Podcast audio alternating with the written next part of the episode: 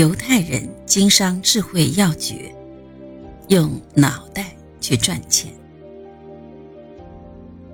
财富是靠脑袋的。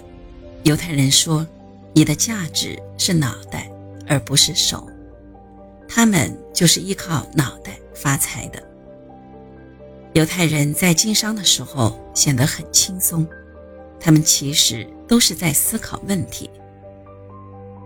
犹太人说：“钞票有的是，遗憾的是你的口袋太小了。如果你的思维足够开阔。”那你的钱包就会随之增大了。这也是犹太人的商业原则。作为商人，他的任务就是想办法制定好一套完整的、合理的商业计划，剩下的事情就让别人去摆弄，自己等着赚钱就可以了。有这样一个故事：有一位国王拥有一大片葡萄园。雇了许多工人来照管，其中有一位工人能力特别的强，技艺超群，于是国王让他来管理这片园子。有一天，这位国王来到葡萄园散步，就让他陪同。这天工作完后，工人们排起长队来领取工资，几乎所有人的工资都相同，但是。当这位看管园子的人领取工资的时候，却遭到了大家的抗议和议论。他们认为这位工人只干了两个小时的活，其他的时间都在陪国王到处闲逛，所以不能领取与别人等同的工资。这时候，国王说话了：“我派他来，是因为他熟悉你们的工作。”是来看管你们的。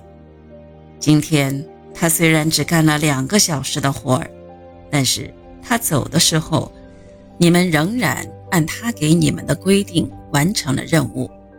他的两个小时就干满了你们一天才完成的工作量，所以他的工资和以前一样。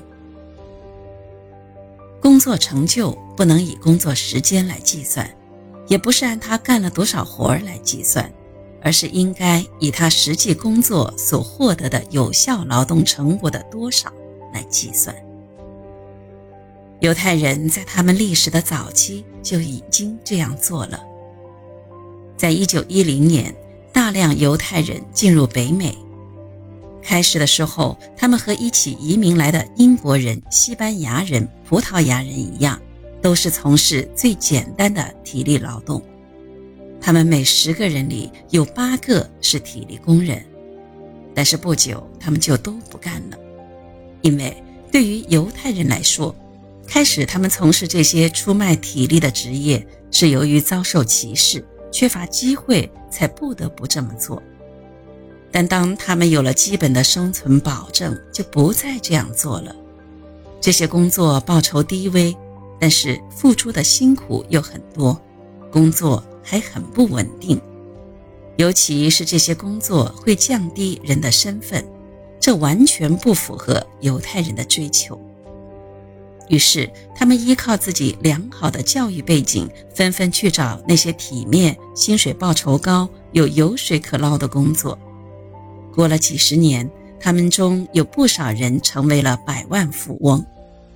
著名的罗斯查尔德家族就是从这个时候开始闻名的。到了后来，每十个犹太人里就只有一个是蓝领工人了，其他的人都变成了有产阶级。在人们的眼睛里，每一个犹太人都成了重要的人物，而那些其他民族的人还是不得不继续卖力地挥动他们的锄头。汗流浃背的工作，以求每日的餐饭。这就是两种不同的观念造成的不同命运。前者依靠自己的智慧变得富有，后者则依旧靠出卖体力来生活。他们的一生也不得不继续他们的被奴役的生活。可以看出，财富绝对是靠智慧的大脑得来的。那种传统的依靠体力来劳作是不会得到大量财富的，即使是传说中的那些大力士，在今天也顶多是维持自己的生计罢了。在今天这个越来越重视知识的年代，富有智慧的人们注定是这个世界的主宰者。